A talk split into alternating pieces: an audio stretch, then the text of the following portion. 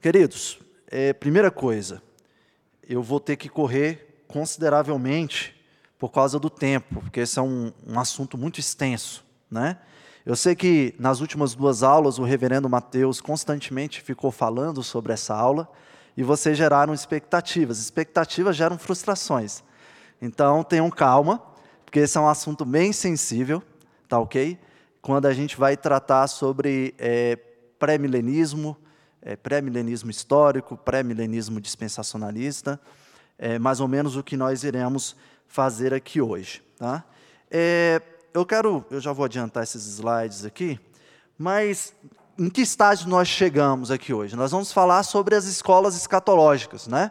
Aquilo que nós tanto esperávamos chegou. Nós tivemos uma introdução sobre o que é a escatologia tivemos é, uma introdução sobre a, as escolas literárias e agora nós iremos falar sobre as escolas escatológicas. Né? E vocês podem observar, nós vamos falar, hoje eu vou falar sobre o pré-milenismo histórico dispensacionalista, na próxima aula nós vamos falar sobre o pós-milenismo e na última aula nós vamos falar sobre o amilenismo pactual. Tá? E o que, que tem em comum é essa questão desse termo, milenismo. Né? E se existe algo que o crente ele anseia descobrir em sua caminhada, ele se questiona, a partir do, te do testemunho das Escrituras sobre a vinda de Cristo, é quando Cristo virá. E como ele virá. E aqui, à luz do capítulo 20, nós vamos estudar um pouco, de forma bem rápida, o que, que significa o milênio. Mas só que a questão do tempo e da maneira também nos leva a um outro questionamento como é que vai ser a natureza do reino de Cristo quando ele voltar. Então a gente está aqui preocupado como Jesus vai voltar, né? Quando ele vai voltar e quando ele voltar, o que, que vai acontecer? Esse reino, ele vai ser terreno ou vai ser celestial? Ele vai ser presente ou ele é futuro? Ou ele vai ser judaico ou ele é cristão? Então são questionamentos que envolvem essa temática sobre as escolas escatológicas, tá? E eu vou tentar tratar um pouco sobre isso dentro da perspectiva do pré-milenismo histórico e pré-milenismo é, dispensacionalista. Então, o que, que é milenismo? Né? O milenismo, o termo, ele vem de milênio, que significa mil anos. Tá? Essa seria a forma mais simples. Ou eu poderia falar milênio, que significa mil anos. Tá? Isso é bem importante, essa, essa questão das aspas. Por quê? Nós teríamos mil anos literais, então, de fato, mil anos, é uma contagem de um tempo, ou nós temos mil anos simbólicos. Tá? Isso faz muita diferença na forma como você define a sua escola escatológica. Eu vou ler aqui com os irmãos Apocalipse capítulo 20, se você puder abrir sua Bíblia, mas de qualquer forma eu já vou adiantar a leitura para depois os irmãos irem acompanhando. Apocalipse 20. Então, vi descer do céu um anjo, tinha na mão a chave do abismo e uma grande corrente. Ele segurou o dragão, a antiga serpente, que é o diabo, Satanás, e o prendeu por mil anos. Lançou-no no abismo, fechou e pôs selo sobre ele, para que não mais enganasse as nações até se completarem os mil anos. Depois disso, é necessário que ele seja solto pouco tempo. Vi também tronos, e nestes sentaram-se aqueles aos quais foi dada a autoridade de julgar. Vi ainda as almas dos decapitados por causa do testemunho de Jesus, bem como por causa da palavra de Deus. Tantos quantos não adoraram a besta, nem tampouco a sua imagem, e não receberam a marca na fronte e na mão, e viveram e reinaram com Cristo durante mil anos. Versículo 5. Os restantes dos mortos não reviveram até que se completassem os mil anos. Essa é a primeira ressurreição. Bem-aventurado e santo é aquele que tem parte na primeira ressurreição. Sobre esses, a segunda morte não tem autoridade. Pelo contrário, serão sacerdotes de Deus e de Cristo e reinarão com eles os mil anos. Quando, porém, se completarem os mil anos, Satanás será solto na sua prisão e sairá a seduzir as nações que há nos quatro cantos da terra, Gog e Magog, a fim de reuni-las para a peleja. O número dessas é como a areia do mar. Marcharam então pela superfície da terra e sitiaram o acampamento dos santos, e a cidade querida desceu, porém um fogo do céu os consumiu. O diabo, o sedutor deles, foi lançado para dentro do lago de fogo e enxofre, onde já se encontram não só a, me, só a besta, como também o falso profeta, e serão atormentados de dia e de noite pelos séculos dos séculos. Capítulo 20, essa é a leitura que nós estamos realizando aqui. E qual seria um resumo é, interessante que nós teríamos aqui do capítulo 20? Durante esses mil anos, de acordo com Apocalipse 20, Satanás está preso e aqueles que têm parte na primeira ressurreição vivem e reinam com Cristo. No final desse período, seja qual for o período aqui descrito, tá? Satanás é solto a fim de que por um pouco tempo ele possa dominar e enganar, né? Tentar seduzir as nações. E Deus então intervém e o julgamento acontece. Gente, eu estou fazendo um resumo literal, tá? É fácil fazer esse resumo, mas o que isso significa não. Tá? E é aqui que eu vou tentar trabalhar com vocês, e aqui me desculpem porque eu vou correr bastante. Eu quero trazer uma perspectiva que eu acredito ser uma perspectiva correta de interpretação do capítulo 20. Por quê? Porque se eu começar a tratar sobre pré-milenismo histórico e pré-milenismo dispensacionalista, à luz do que você acabou de ler somente, você vai ter muitas dúvidas lá na frente. Então eu já vou tirar as dúvidas aqui agora, por meio de uma interpretação correta.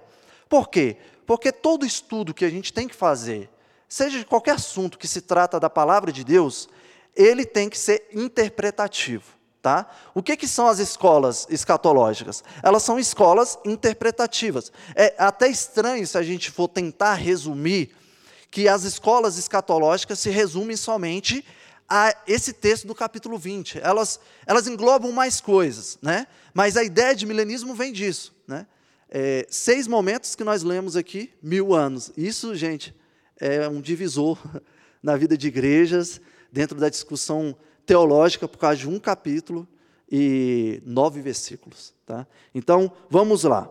É, alguns, é, só para a gente entender aqui, antes dessa interpretação, é, a partir desse texto que a gente leu, alguns acreditam que esses mil anos eles ocorrerão no futuro, né? incluindo os mil anos.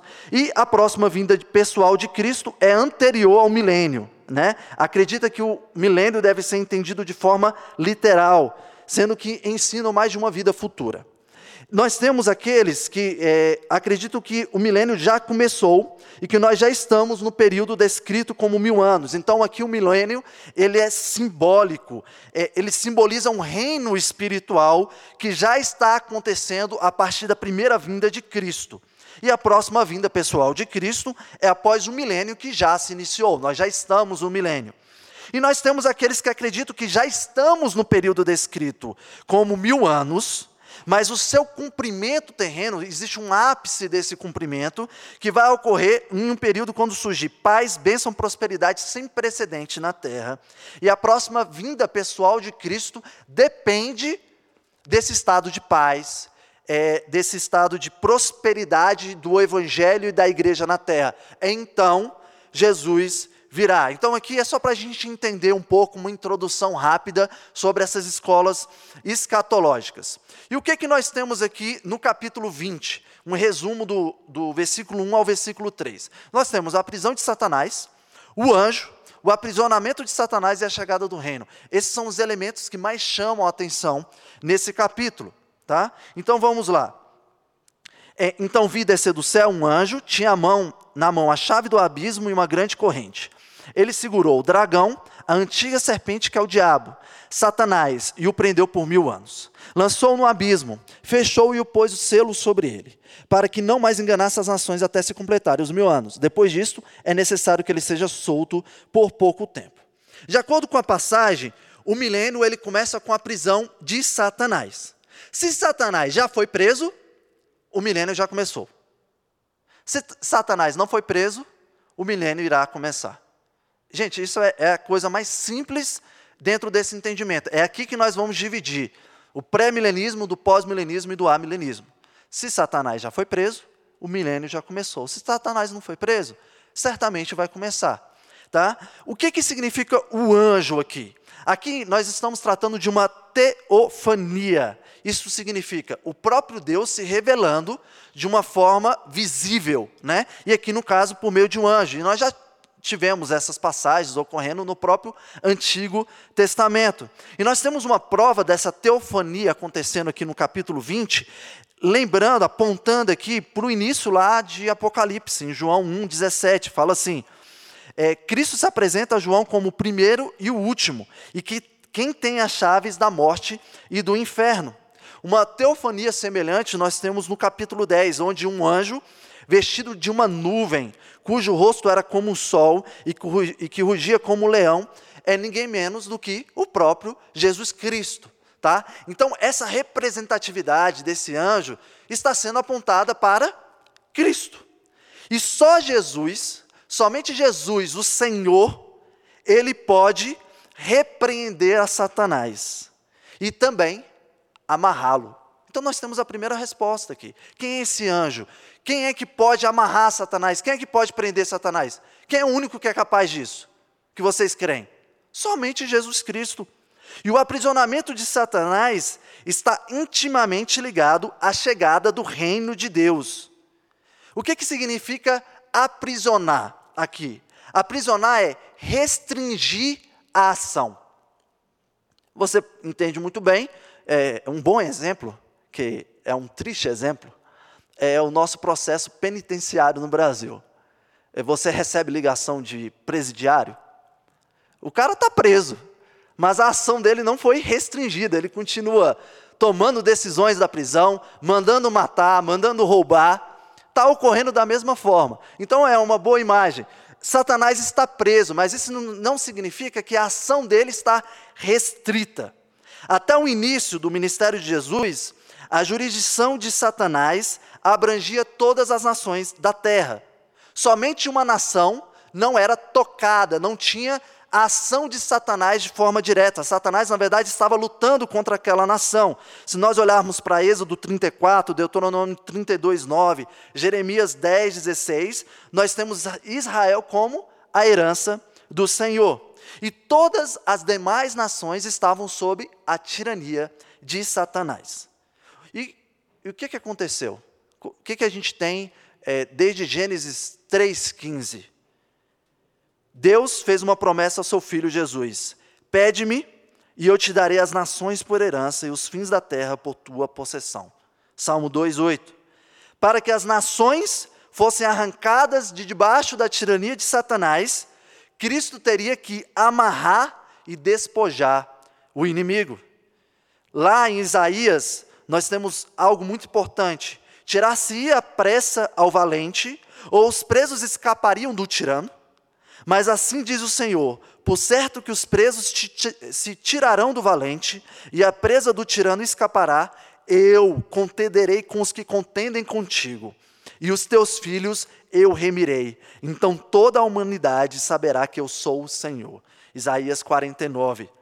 Para isso, Deus se fez homem o homem em Cristo Jesus, que foi pregado aqui hoje e que é muito importante porque nós vamos entender um pouquinho mais para frente. Para isso, o Filho de Deus se manifestou, para desfazer as obras do diabo.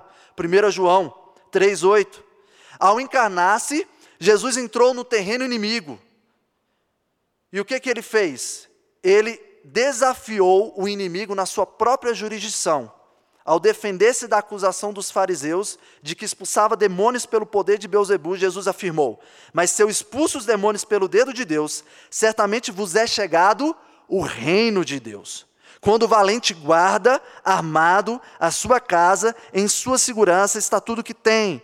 Mas sobrevindo os outros mais valentes do que ele, vence-o, tira-lhe toda a sua armadura em que confiava e reparte os seus despojos. Pessoal, o que eu estou falando aqui eu estou usando todos esses textos bíblicos é para explicar que Apocalipse 20 já se cumpriu.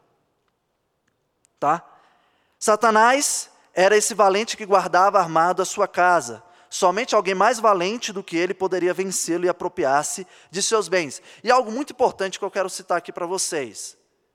Os bens de que o diabo se é, assenhorava sempre pertenceu a Deus.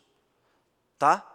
Nunca foi, isso aqui é meu, e agora Deus está tomando de mim. Não, isso nunca pertenceu a Deus. Deus permitiu uma ação de Satanás na terra. E o que ele está falando para ele é: seu tempo acabou. Game over.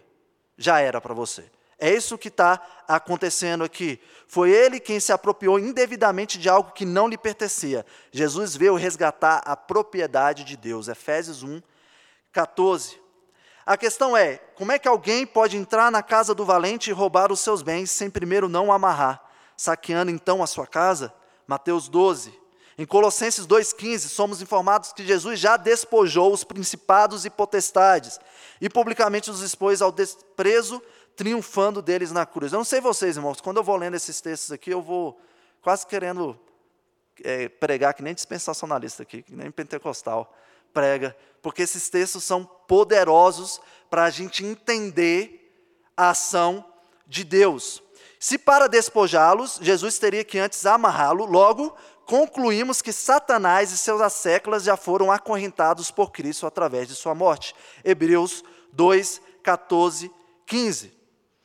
Algo importante: Satanás ainda age no mundo, ele está amarrado no sentido de não poder coibir o avanço do evangelho e nem impedir que as almas lhe sejam saqueadas. Antes de nos converter, todos nós estávamos ao alcance de Satanás e estávamos, por assim dizer, na mesma cela que ele, habitávamos num abismo de trevas. Mas por estar amarrado, o diabo não pode impedir que nós sejamos arrancados, não pôde impedir que nós fôssemos arrancados dessa prisão que nós compartilhávamos com ele. Hoje, nós somos livres. Tá? Então, isso aqui, pessoal, é um resumo do capítulo 20. Deu para entender? É, essa é a perspectiva interpretativa mais correta é, desse texto. Então, isso significa que os mil anos, eles não devem ser entendidos literalmente. Então, assim como a maioria dos números do Apocalipse, o número mil também é simbólico. Biblicamente, mil representa um número relativo, com relação a um homem que pode parecer grande demais, mas para Deus é como um dia. Para com o Senhor, um dia é como mil anos, e um mil, anos como um dia. 2 Pedro 3,8. E o que, que significa quando a gente fala sobre reviver? Reviver é o mesmo que estar na presença imediata de Deus, uma vez que nem a morte pode nos separar do amor de Deus que está em Cristo, podemos dizer que todos aqueles que morrem em Cristo irão reviver em Cristo e se encontrarão com Ele na glória. E essa verdade, ela já é desfrutada por nós, seja num contexto espiritual, isso significa nós já compartilhamos dessa verdade, porque nós estávamos mortos e agora nós estamos vivos em Cristo Jesus. Ou seja, porque a morte física, ela, ela, por mais que possa nos alcançar, ela não, ela não pode nos alcançar por toda a eternidade, uma vez que quando nós morremos, nós já somos elevados para a glória. Tá? A ressurreição espiritual da qual participando, quando nós nos convertemos a Cristo, é chamada de primeira ressurreição. Isso também é muito importante, porque lá na frente, no entendimento dispensacionalista, principalmente, ele vai entender que a primeira ressurreição descrita no capítulo 20 significa de um primeiro estágio que vai ocorrer com os crentes verdadeiros, aqueles como o reverendo Mateus citou, bem crentes, e com aqueles que estavam sofrendo da perseguição e que participaram de uma primeira re, é, ressurreição, sendo elevados por um estágio intermediário, né? Tipo, não é nem céu totalmente, nem é terra totalmente. Está aqui no meio e durante sete anos estão lá com Jesus Cristo. Então, primeira ressurreição não tem significado. Primeira ressurreição é algo que está falando é, de algo que já aconteceu em nossas vidas. No momento em que o Espírito Santo nos alcançou, no momento que nós fomos salvos em Jesus Cristo, nós já desfrutamos da primeira ressurreição. Lá em João 5,24 diz: Em verdade, em verdade vos digo: quem ouve a minha palavra e, e crê naquele que me enviou, tem a vida eterna, e não entrará condenação, mas passou da morte para a vida. Em verdade, em verdade vos digo que vem a hora, e já chegou, em que os mortos ouvirão a voz do Filho de Deus, e os que a ouvirem viverão. Quem são os mortos? Eu, você e aqueles que estavam lá ouvindo a verdade crendo. Os mortos estavam ouvindo o evangelho de Jesus Cristo, assim como nós, que estávamos mortos, que ouvimos o evangelho e partimos já para a primeira ressurreição. Estávamos mortos e agora temos uma condição espiritual refeita em Jesus Cristo, tá? E aqui eu vou avançar porque a gente está com pouco tempo. Então vamos lá. O que o pré-milenismo ensina então? Pré-milenismo histórico. É, o pré-milenismo é dividido em duas correntes: pré-milenismo histórico e pré-milenismo dispensacionalista. O pré-milenismo histórico vai ter raízes lá em torno do segundo século com alguns pais da igreja. Tá? Alguns já tinham uma visão pré-milenista é, em relação a questões escatológicas entendidas a partir de Apocalipse. O pré-milenismo dispensacionalista é algo que ocorre a partir do século XIX e se difunda principalmente no século XX.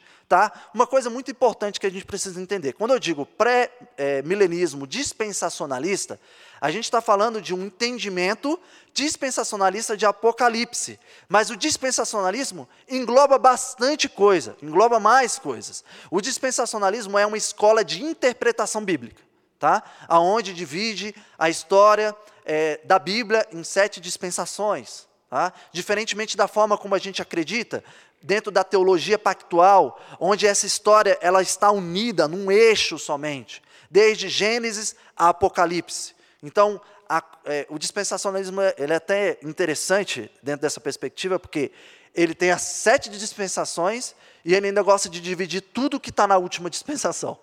Então, o dispensacionalismo gosta de dividir as coisas, vocês vão perceber isso. E o que, é que o pré-minerismo histórico ensina? No fim do presente século, haverá uma grande tripulação seguida pela segunda vinda de Cristo. Tá ok? Então, vai ocorrer uma tribulação, Jesus Cristo volta. Na vinda de Cristo, o anticristo será julgado, os justos serão ressuscitados, Satanás será preso e Cristo estabelecerá o seu reino na terra, o que durará mil anos e será um tempo de bênção sem precedentes para, para a igreja. Tá? Então, é, Jesus ele volta, na tribulação, é, julga o anticristo, prende Satanás e estabelece um reino terreno de mil anos. No fim do milênio, Satanás será solto e instigará uma rebelião que será rapidamente subjugada. Nesse momento, os injustos serão ressuscitados para o julgamento e o estado eterno terá seu início. Gente, olhando para o pré-milenismo histórico, você pode até confessar aí no seu coração que talvez, até hoje, até esse momento, era o que você acreditava. Pode, pode dizer aí, não fica com vergonha, não. Para falar assim, cara, eu acho que eu sou pré-milenista histórico. Você acabou de descobrir um pouco daquilo que está ali no seu coração, uma forma como você entendia. E às vezes você olha assim e você não, não entende tão mal. Mas ali no final a gente vai entender um, alguns dos problemas é, relacionados ao pré-milenismo e também ao pré-milenismo histórico.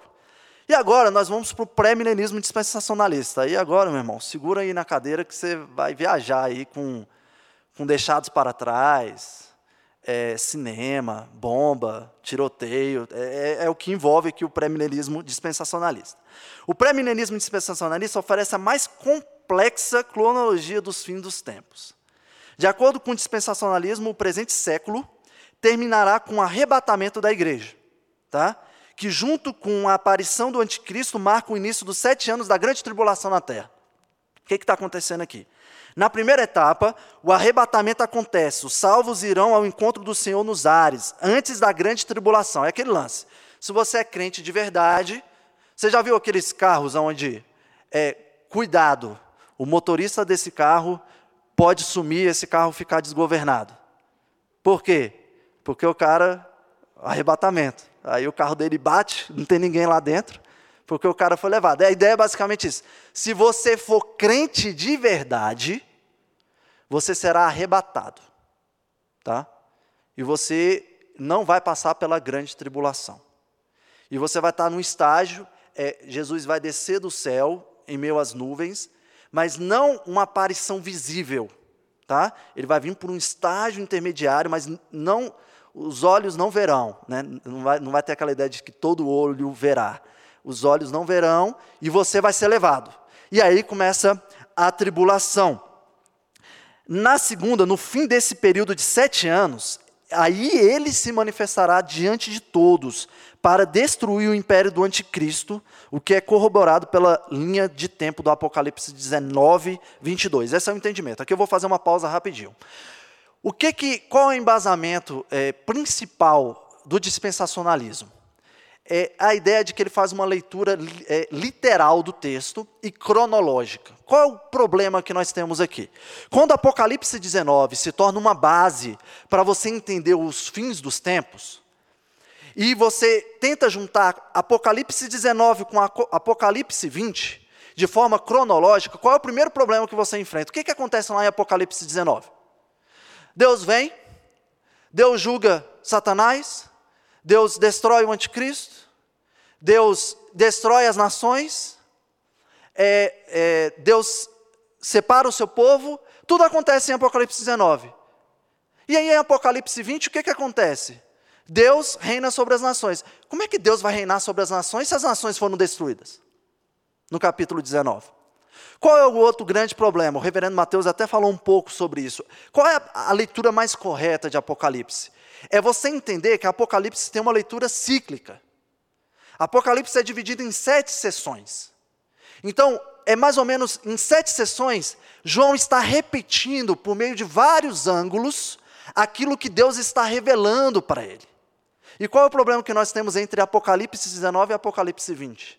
Apocalipse 19 é o fechamento da sexta sessão.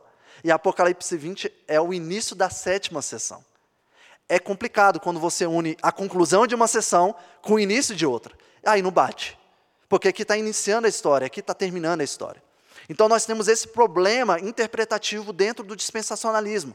Mas quando você entende essa questão cíclica, você consegue compreender. 19 fechou a sexta sessão, e agora João vai trazer ênfase a partir da revelação dada por Deus na sétima sessão, que é agora o grande fechamento, né? Como, como nós temos os vários anticristos que agiram, agora aquele que atua nesses anticristos, que é o anticristo, agora vai ser derrotado. Entende? Então você tem uma, uma, um aspecto de, de ápice no, no, a partir da sétima sessão, fechando tudo. Tá? Algo que acontece muito, que é o problema da questão é, literária, é, é, essa ideia de você trazer a cronologia e, consequentemente, você não entender a simbologia presente aqui. Então, o que, que acontece? Vamos lá, dando continuidade. É, João avista a igreja glorificada no céu nas bodas, nas bodas do Cordeiro durante a grande tribulação. Esse é o entendimento das bodas do Cordeiro no dispensacionalismo. O que, que são as bodas do Cordeiro? é a igreja com Jesus durante sete anos. Sete anos lá com Jesus e significa bodas do Cordeiro no dispensacionalismo. Logo depois, vê Cristo descendo do céu com a igreja.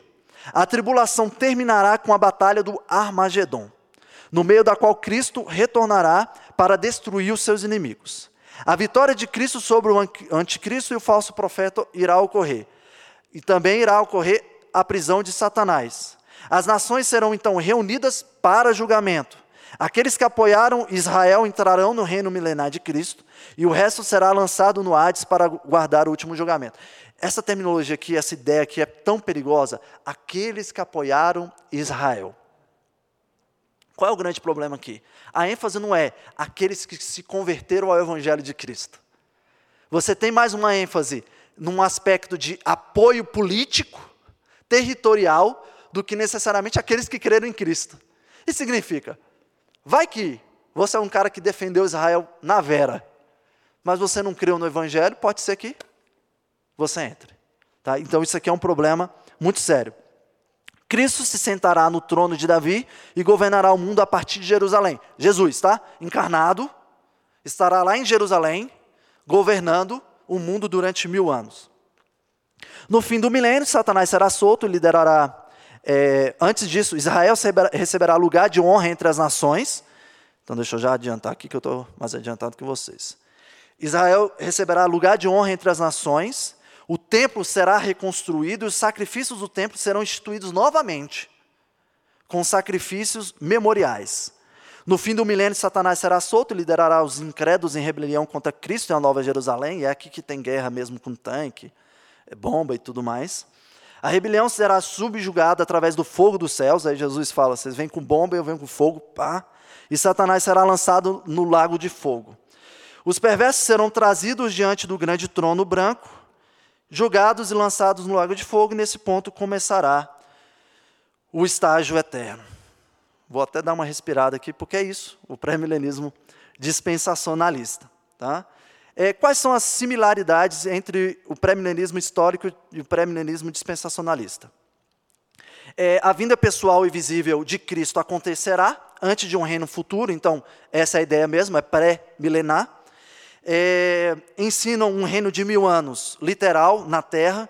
Ensinam que este milênio e reino são futuros, significa há uma divisão entre a atuação do reino de Deus. É como se o reino de Deus que chegou não fosse o reino de Deus. Aquilo que está acontecendo agora. Porque nós estamos no reino de Deus. Vocês creem nisso, né? Mas não é o reino de Deus. O reino futuro é melhor do que esse reino. Tá? Porque vai ser um reino perfeito durante mil anos na terra. Ensino que o reino milenar de Cristo é terreno, centrado na cidade de Jerusalém, que ali Cristo reinará sobre a terra, pessoal e visualmente. Ensino que as promessas de Deus a Abraão e à nação judaica com respeito à terra têm um cumprimento futuro, literal e terreno para essa nação. Isso quer dizer, aquela importância da conversão dos judeus a Cristo e a honra que deve ser dada a Israel, porque Israel foi convertida, e aí que você cria aquela ideia de que Israel é a verdadeira igreja e que nós fomos anexados nesse processo pela misericórdia de Deus. Então nós somos meia igreja. E aí, quando Israel tiver convertida, aí o negócio está completo. Aí Jesus estará satisfeito. Porque, tipo assim, vocês são igreja, vocês são legais, mas vocês não são Israel. Né? Então, assim, quando for Israel, aí Jesus vai sentir que todas as coisas realmente foram cumpridas. Creem que Israel na Escritura refere-se sempre somente aos descendentes físicos de Abraão, os judeus, e ambas as visões ensinam mais de uma ressurreição e mais de um julgamento, porque tem essas divisões, né? Primeiro você tem a ressurreição com a vinda de Cristo, depois você tem uma segunda ressurreição que vai acontecer dos ímpios para que os ímpios possam ser julgados, tá? É, diferente do dispensacionalista. Esse é o histórico. O dispensacionalista ainda tem esse estágio dos sete anos aí que eles colocaram. É, e vamos lá. E as diferenças do histórico e do dispensacionalista. Duas vindas de Cristo, antes do milênio, arrebatamento e a vinda de Cristo, revelação para os seus santos e a vida eterna. No histórico, o arrebatamento e a revelação são um evento, e não dois. Isso quer dizer, não tem essa ideia de meu estágio, não tem é, a ideia de que desses sete anos, Jesus vai aparecer de uma vez para todo mundo, seja ímpio, seja crente, para todo mundo. O arrebatamento será secreto e iminente e ocorrerá antes da grande tribulação, que significa que a igreja não passará pela tribulação, mas estará em Cristo. O, o, histórico não nega um arrebatamento secreto e iminente. A igreja do Novo Testamento é um parêntese, essa ideia que eu falei na história, é um, um, uma coisinha legal, mas não é isso tudo, e que somente a nação judaica constitui o povo e o reino de Deus. Já no histórico, a igreja tem uma parte, um lugar no reino de Cristo, não é um parênteses na história, entre os tratamentos passados e futuros. E, conforme as notas, pessoal, isso aqui é muito importante. Como é que o, o, o pré-milenismo foi alimentado? Por causa de notas de rodapé, de comentário de uma Bíblia que foi lançada no século XIX. Ali, Scofield, a Bíblia de Scofield, trouxe as piores interpretações de textos bíblicos que pode ser vista numa Bíblia com comentários. Porém, essa Bíblia, como sendo uma das primeiras com comentários, se espalhou no evangelicalismo e se tornou o comentário mais confiável para eles. E, consequentemente, nós temos esses entendimentos. Só para vocês terem ideia, é, é, olha só, Conforme as notas da Bíblia de Estudo Scofield ensina que diferentes formas de salvação para judeus e gentios. Nega que a salvação no Antigo Testamento era unicamente pelo sangue e sacrifício de Jesus Cristo e através dele. É a ideia de que é, aqueles que são salvos no Antigo Testamento não, foram, não são salvos por Cristo, são salvos pelas suas próprias obras. O Espírito Santo estará ausente da terra durante o tempo entre o arrebatamento e a revelação. O Espírito Santo vai sair da terra. O consolador que foi enviado não vai consolar. E não vai consolar no principal momento, que precisava de consolação, que é a grande tribulação. O povo está lá, aquele que não é crente, crente, crente, ficou para a tribulação, aí o cara vai pedir consolo para o espírito e o espírito não vai dar consolo, porque o espírito vazou, porque o espírito não podia ficar na tribulação. Então são entendimentos bem errados, o histórico não é, concorda com isso. Tá? Vamos avançar.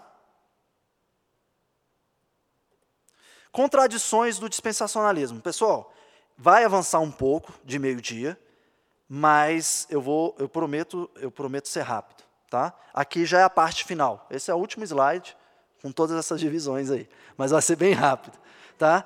Contradições do dispensacionalismo. Eu já tratei um pouco aqui que é a questão da interpretação literal. Aos seus leitores, os autores pré-milenistas dizem interpretar a Bíblia de forma literal. Porém, em seus livros e comentários, nós temos as seguintes descrições lá do Apocalipse: cenas com arcos, flechas e cavalos tornaram-se futuras batalhas com tanques, helicópteros e aeronaves. Você já assistiu, quem assistiu aí deixado para trás vai entender. A marca da besta se torna um chip de computador ou um código de barra. Os gafanhotos do abismo supostamente se tornam ataques de helicópteros e assim por diante. Faz sentido, né? Então, nós temos um problema. Por quê? Não se encontra autores ou comentaristas pré-minelistas que abordam de forma literal textos como a besta do mar com sete cabeças e dez chifres. Tipo assim, o texto está falando, a besta do mar tem sete cabeças e dez chifres. Eles vão criar uma imagem que não seja isso. Tá? Talvez seja um helicóptero com sete hélices e alguma coisa assim. Então sempre vai ter uma imagem que estará modificando. Uma coisa importante: isso não significa que não exista uma leitura, em alguns momentos, literal do texto. Tá? Mas também existe uma leitura literal e simbólica. Tá? Isso é, é, cam é caminhar de forma interpretativa, de uma forma mais correta nos textos. O dia do Senhor. A posição pré-milenista diz que Cristo vai retornar e que os santos serão ressuscitados. Após mil anos de um governo terreno, irá ocorrer o juízo final e os ímpios serão julgados. Aqui nós temos um intervalo de mil anos entre a segunda vinda de Cristo e o juízo final. A ressurreição dos santos e dos ímpios serão separadas por mil anos também. Então a ideia aqui não é todo mundo que ressuscita junto e é julgado junto. A ideia é que há uma separação. Eu vou usar alguns textos bíblicos para poder mostrar para vocês que isso não é verdade. Quando o Senhor Jesus for revelado lá dos céus com seus anjos poderosos em meio a chamas flamejantes, sobre aqueles que não conhecem a Deus e os que não obedecem ao evangelho do nosso Senhor Jesus Cristo, eles sofrerão a pena de destruição eterna, a, separa a separação da presença do Senhor e da majestade do seu poder, no dia em que ele vier para ser glorificado e seus santos e admirados em todos os que crerem. O que, que significa aqui? Aquilo que vai acontecer com os ímpios ocorrerá no mesmo dia que Jesus voltar e ele vier para ser glorificado em seus santos e admirado em todos os que crerem. Vai ser juntinho. Mas cada um por sua vez, Cristo, o primeiro, depois, quando ele vier, os que lhe pertencem, então virá o fim, quando ele entregar. Esse texto que eu li, o primeiro foi 2 Tessalonicenses, tá? é, ele entregar o reino de Deus, o Pai, depois de ter destruído todo o domínio, autoridade e poder. Pois é necessário que ele reine até que todos os seus inimigos sejam postos debaixo dos seus pés. O último inimigo a ser destruído é a morte. Irmãos, eu lhes declaro que a carne e sangue não podem herdar o reino de Deus. O que é perecível pode herdar o imperecível. Eis que eu lhes digo um mistério: nem todos dormiremos, mas todos seremos transformados num momento, num abrir e fechar de olhos, ao som da última trombeta. Pois a trombeta soará, os mortos ressuscitarão incorruptível e nós seremos transformados. Pois é necessário que aquilo que é corruptível seja revista de incorruptibilidade e aquilo que é mortal seja revista de imortalidade. Então se cumprirá a palavra que está escrito: a morte foi destruída pela vitória. 1 Coríntios 15, 23 a 25, 50 a 54. Depois leiam Romanos 2, 5, 8. E depois leiam 1 Tessalonicenses 5, 1, 4 e 9 e 10. Pedro também fala sobre isso. O que houve com a promessa da sua vinda. Desde que os antepassados morreram, tudo continua como de, desde o princípio da criação. Pela mesma palavra, os céus e a terra que agora existem estão reservados para o fogo, guardados para o dia do juízo e para a destruição dos ímpios. O dia do Senhor, porém, virá como ladrão. Os céus desaparecerão com um grande estrondo. Os elementos serão desfeitos pelo calor, e a terra e tudo que nele há será desnudada. Visto que tudo será assim desfeito, que tipo de pessoas é necessário que vocês sejam? Vivam de maneira santa e piedosa, esperando o dia de Deus e apressando a sua vinda. Naquele dia os céus serão desfeitos pelo fogo, pelo fogo e os elementos serão derretidos pelo calor. Tudo vai ocorrer no mesmo dia. Mas Jesus também fala sobre isso. Na palavra do joio e do trigo, Jesus diz que ambos crescerão juntos até a colheita. Deixem que cresçam juntos até a colheita. Então direi aos encarregados da colheita: juntem primeiro o joio e amarrem-no em feixes para ser queimado. Depois juntem o trigo e guardem-no no meu celeiro. Ah, se a gente for se prender aqui um pouco na, na própria ordem, é, seria o inverso, né? Porque lá eles dizem que o, o, os crentes ser, serão elevados para sete anos, né? e depois os ímpios serão julgados nessa separação. Aqui não, primeiro o joio é amarrado, então assim, a ordem do próprio texto no Evangelho de Mateus é inversa. Em Mateus 25, Jesus instrui seus discípulos acerca da segunda vinda. Quando o Filho do Homem vier em sua glória com todos os anjos, assentar-se-á em seu trono, na glória celestial todas as nações serão reunidas diante dele, e ele separará umas das outras, como o pastor separa as ovelhas do bodes e colocará as ovelhas à sua direita e os bodes à sua esquerda. Então o rei dirá aos que estiverem à sua direita: Venham, benditos de meu Pai, recebam como herança o reino que lhes foi preparado desde a criação do mundo. Então ele dirá aos que estiverem à sua esquerda: Malditos, apartem-se de mim para o fogo eterno, preparado para o dia e seus anjos, e esses irão para o castigo eterno, mas os justos para a vida eterna. Depois leiam João 5 e depois leiam João 6, para vocês entenderem um pouco mais. Está respondida a questão do dia do Senhor? Não tem como funcionar como funciona no dispensacionalismo. E aí, o governo vai ser terreno ou celeste? Para os pré-milenistas, o reino milenar de Cristo será um reino exclusivamente judaico. Isto é, os judeus e somente eles serão povo do reino e vai ocorrer de forma terrena. Jesus governará a partir de Jerusalém, na terra da Palestina, e a Bíblia ensina o quê? Jesus vai governar lá da Palestina? O reino de Cristo é adiado até a sua segunda vinda? Vamos lá. Jesus disse: O meu reino não é deste mundo. João 18, 36. O reino de Cristo não procede de uma Jerusalém terrena, mas celeste. Ele não inicia a sua segunda vida, mas iniciou na sua ressurreição. Então Jesus aproximou-se deles e disse: Foi-me dada toda a autoridade nos céus e na terra. Mateus 28, 18. Paulo disse que Cristo foi declarado Filho de Deus com poder pela sua ressurreição dentre os mortos. Romanos 1,4. Pedro disse que Cristo foi entronizado como rei no céu imediatamente após a sua ressurreição. O Senhor disse ao meu Senhor: Senta-se à minha direita, até que eu ponha os teus inimigos com os estrados dos meus pés. Daniel profetizou que nos dias do quarto império, o Império Romano, Deus estabelecerá um reino que jamais será destruído. Jesus pregou que o reino de Deus estava próximo. Ele não deu indicação de um reinado terreno, ao menos de dois mil anos à frente, no futuro, mas uma declaração de um reino espiritual que iniciaria após a sua ressurreição. Cristo rejeitou enfaticamente o reinado oferecido pelos judeus. Sabendo Jesus que pretendiam proclamar o rei à força, retirou-se novamente sozinho para o monte. João 6,15. Desde o início, Jesus não apenas não encorajou, mas definitivamente se opôs à expectativa dos judeus que um reino judaico terreno de glória, tal como Davi estabeleceu séculos antes, seria estabelecido. E a Bíblia afirma que Cristo já é rei e que já governa do céu. Esse poder, ele, Deus, exerceu em Cristo, ressuscitando dos mortos e fazendo-o assentar-se à sua direita nas regiões celestiais, muito acima de todo governo, autoridade, poder e domínio de todo nome que possa mencionar, não apenas nessa era, mas também na era que há de vir. Pessoal, quer responder o dispensacionalismo? Responde com Bíblia. Vai nos textos. A Bíblia, como um todo, te ajuda a entender o que está acontecendo em Apocalipse. E aqui nós temos o anticristo, a besta e a marca da besta. É, pessoal, eu não vou entrar muito é, no que significa o anticristo, a besta, a marca da besta, porque aqui eu vou, a gente vai aguardar o reverendo Mateus quando ele for tratar Apocalipse, tá? Por que, que a gente tem que ter um certo cuidado? Porque vai ter abordagens que são mais preteristas sobre esse entendimento do anticristo, da besta, da marca da besta. E nós vamos ter as abordagens ecléticas, né, que vai ter um aspecto futurista, vai ter um aspecto também preterista.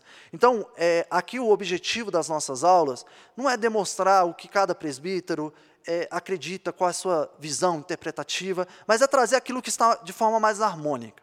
Tá? Por exemplo, quando a gente vai tratar do anticristo, nós lemos hoje o texto de 2 João 1,7, que está falando do anticristo. E nós temos uma abordagem direta do que está sendo tratado. É, o, o, grande problema que nós temos no pré-milenismo é que o pré-milenismo criou uma figura do anticristo é complexa e ela é como se esse anticristo, por exemplo, ele já é, existisse. Eles se concentram, por exemplo, no chifre, no pequeno chifre que aparece lá em Daniel, no homem do pecado de Paulo, que aparece em Tessalonicenses, e na besta do Apocalipse, lá no capítulo 13. Mas eles vão ignorar passagens como é, 1 João 2, 18, 22, 4, 3 e 2 João 7. Né? Então aqui há uma correção. O que, que João está falando? João está falando da noção de anticristo que apareceu entre os cristãos em seu tempo. Declara que o anticristo não é uma realidade de um futuro distante, mas da presente realidade. Existe sim uma atuação do espírito do anticristo, do anticristo. Que é quem? O próprio Satanás. Mas esse espírito atua em vários anticristos. E o que, que o anticristo, principalmente, ele vai dizer? À luz de João. Ele vai dizer que Cristo não veio em carne. É o que o reverendo acabou de falar. Né? A ideia da matéria é ruim e a ideia do espírito bom. Se Jesus ele tem um espírito bom, ele não poderia vir encarnado, porque a matéria é ruim. Tá? Então, é, é, é basicamente é, é essa perspectiva. Então, não vou me aprofundar muito, mas o que eu estou querendo dizer é: o anticristo, ele não carrega essa figura emblemática de uma pessoa, de um líder, Jorge Soros, assim, mais ou menos, se você conhece, que está por aí. Mas existe sim um espírito que atua por meio daqueles que são anticristo. Tá? Então, é a forma mais simples de entender. É, um outro aspecto é a questão da besta, que é retratada principalmente a partir do Apocalipse 13. Né? E aqui eu não vou me aprofundar, porque dentro de uma perspectiva mais preterista, a besta ela seria dividida em duas perspectivas. Ela é dividida, sim, em um governo, que seria entendida, dentro, eu estou falando dentro da perspectiva preterista, tá bom? Um governo é um império que representa essa besta e uma pessoa que também representa essa besta. Dentro da interpretação preterista, essa besta seria o Império Romano e Nero, essa representação. Tá? E aí nós teríamos outras interpretações em relação a própria besta. Então seria aquela ideia, por exemplo, lá em Daniel, nós temos é, os quatro grandes impérios descritos na profecia. Nós temos o império babilônico, nós temos o império medo-persa e nós temos o grego macedônio. E aí, qual seria a ideia que está sendo apresentada por João lá em Apocalipse 13? O quarto império, que seria o império que ele se encontrava naquele momento, que é o império romano. Né? E a atuação dessa besta ocorre por meio de quem? Ocorre por meio do seu líder supremo, que seria Nelo. Então, essa aqui é uma das interpretações. O, o que nós temos que entender é o que, o, o que não é correto dentro de uma visão pré-milenarista, dispensacionalista, tá? que, que trata também essa besta como esse líder. Né? É claro, eles vão apontar Satanás como, como, como a besta, mas o, o grande problema do pré-milenismo dispensacionalista é que ele tenta encaixar a besta dentro de aspectos históricos. Né? Então, assim, a besta, é, é, principalmente ali na, na, década de 80, a besta e o anticristo eram entendidos de uma forma. É, é era uma pessoa, é, era alguma coisa. Agora, é, já é outra, entende? Há uma mudança de acordo com o tempo. Vem muito da, da interpretação historicista, que vai com os aspectos históricos. E a marca da besta? Vamos lá. O que é a marca da besta? Chip, código de barra. Gente, sabe qual é? Se vocês procurarem no YouTube, vocês vão encontrar. Qual é a marca da besta do momento? Quase. 5G. Isso. Tecnologia 5G, ela é considerada como a marca da besta. É claro, gente, já teve gente que falou que o 5G foi um dos responsáveis por transmitir o coronavírus. Né? Para chegar na marca da besta, não, é só um, um, pulinho. Mas a marca da besta do momento é o 5G. Tá? Então, cuidado com o 5G que está chegando aí com a velocidade de internet. Tá? É, mas vamos lá. É, eu vou trazer aqui, agora estou fechando, pessoal, realmente, última parte. É, um entendimento bíblico, para a gente entender o que, que significa uma marca na besta. É uma marca na testa, não da, da besta. No Antigo Testamento, Deus falou da total sujeição a Ele e a sua lei, prendendo-a na testa e amarrando como um sinal nos braços. Amarre-as como um sinal nos braços e prende-as na testa. Em Apocalipse, aqueles que são fiéis a Cristo e seguem um cordeiro por onde quer que ele vá, são identificados porque traziam escrito na testa o nome dele, do cordeiro e o nome de seu pai. João também se refere a isso como um selo. Não danifique nem a terra, nem o mar, nem as árvores, até que selemos as testas dos servos do nosso Deus. O Senhor avisa a igreja de Filadélfia: Farei do vencedor uma coluna do santuário do meu Deus, e dali ele jamais sairá. Escreverei nele o, no, o nome do meu Deus e o nome da cidade do meu Deus, a Nova Jerusalém. João diz que, mesmo após a segunda vinda, o seu nome estará em suas testas. No antigo pacto, Arão levou sobre a testa um diadema que trazia gravado o nome do Senhor, preso na parte da frente da mitra sacerdotal. Trazer o nome de Cristo, o Deus Pai, na fronte não deve ser entendido literalmente, como se nós estivéssemos aqui, né, tatuado. Mas é uma questão representativa da possessão de Deus sobre as nossas vidas. Quer entender um, uma marca na testa de um verdadeiro crente? É o testemunho que ele dá, por meio da palavra que o transforma. É como se aquilo tivesse escancarado na testa dele. Eu sou crente. Eu sou salvo. Deus é o meu Senhor. É aquela ideia, o pessoal fala, quer, quer chamar a atenção, bota uma melancia na cabeça, entendeu? É, é a ideia do fronte, aquilo que primeiro te identifica. Essa é a alusão de testa. Então, o que, que seria a marca da besta? A marca da besta é uma paródia satânica do selo de Deus nas testas e nas mãos dos retos. A ideia aqui é a marca da besta é uma imitação barata do selo de Deus ao seu povo. Nós temos um exemplo do que aconteceu lá no Império Romano. Muitos negaram a Cristo quando foram perseguidos. Nós temos os judeus que se uniram ao Império Romano para perseguir, para perseguir os cristãos. O que, que eles tomaram sobre si? Uma marca. Claro, se a gente seguir para uma inter interpretação preterista, né? considerando a besta como Nero. Mas vamos seguir uma, um aspecto temporal. Tá? Qual foi a marca que eles tomaram? A marca que eles tomaram foi uma marca do governo daquele tempo. Eles assumiram o testemunho pagão sobre a vida deles, perseguindo aqueles que assumiram um testemunho cristão.